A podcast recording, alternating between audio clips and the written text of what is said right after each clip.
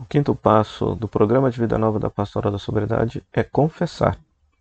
Hebreus, capítulo 8, versículo 11 a 12, fala que um dia Deus concederá a graça de que todos conhecerão a vontade de Deus, que ninguém precisará mais ensinar o próximo o que é a vontade de Deus, e que Deus perdoará os pecados das pessoas.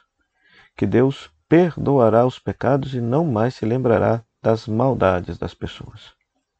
Então veja só, uma vez que a gente se arrependeu das coisas erradas que fizemos, influenciados pelo vício do pecado, da bebida, do álcool, da droga, agora é necessário confessar, pedir perdão. Então, na tradição católica, essa confissão é justamente o sacramento da reconciliação, por meio do qual Cristo, por meio do ministério da Igreja, absolve as pessoas de todos os pecados, concedendo-lhe a graça de viver novamente a santidade o estado de graça que ela recebeu no dia do batismo. Então é necessário viver isso. E é um processo de cura e um processo de libertação.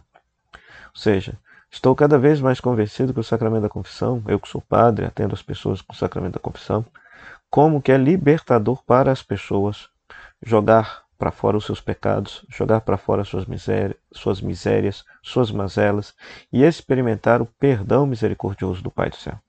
É a coisa mais linda, é a coisa mais linda.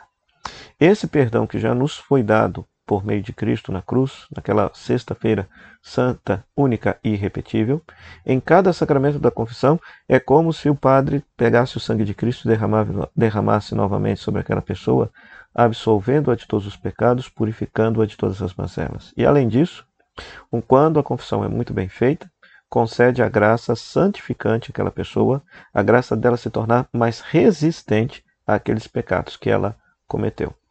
Por isso é um sacramento de cura, porque cura nossa alma, cura nosso espírito e reata a nossa amizade com Deus.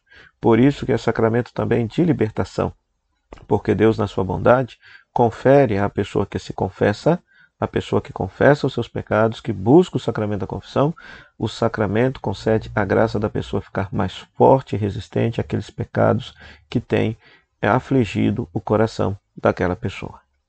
Tempo do advento é tempo também de conversão, de penitência, tempo de buscar o sacramento da confissão.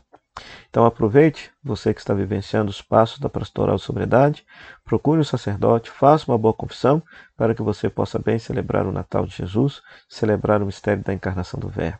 Que seu coração esteja puro, limpo, santo, para que Jesus possa aí nascer, possa aí brilhar e transfigurar você com uma vida nova.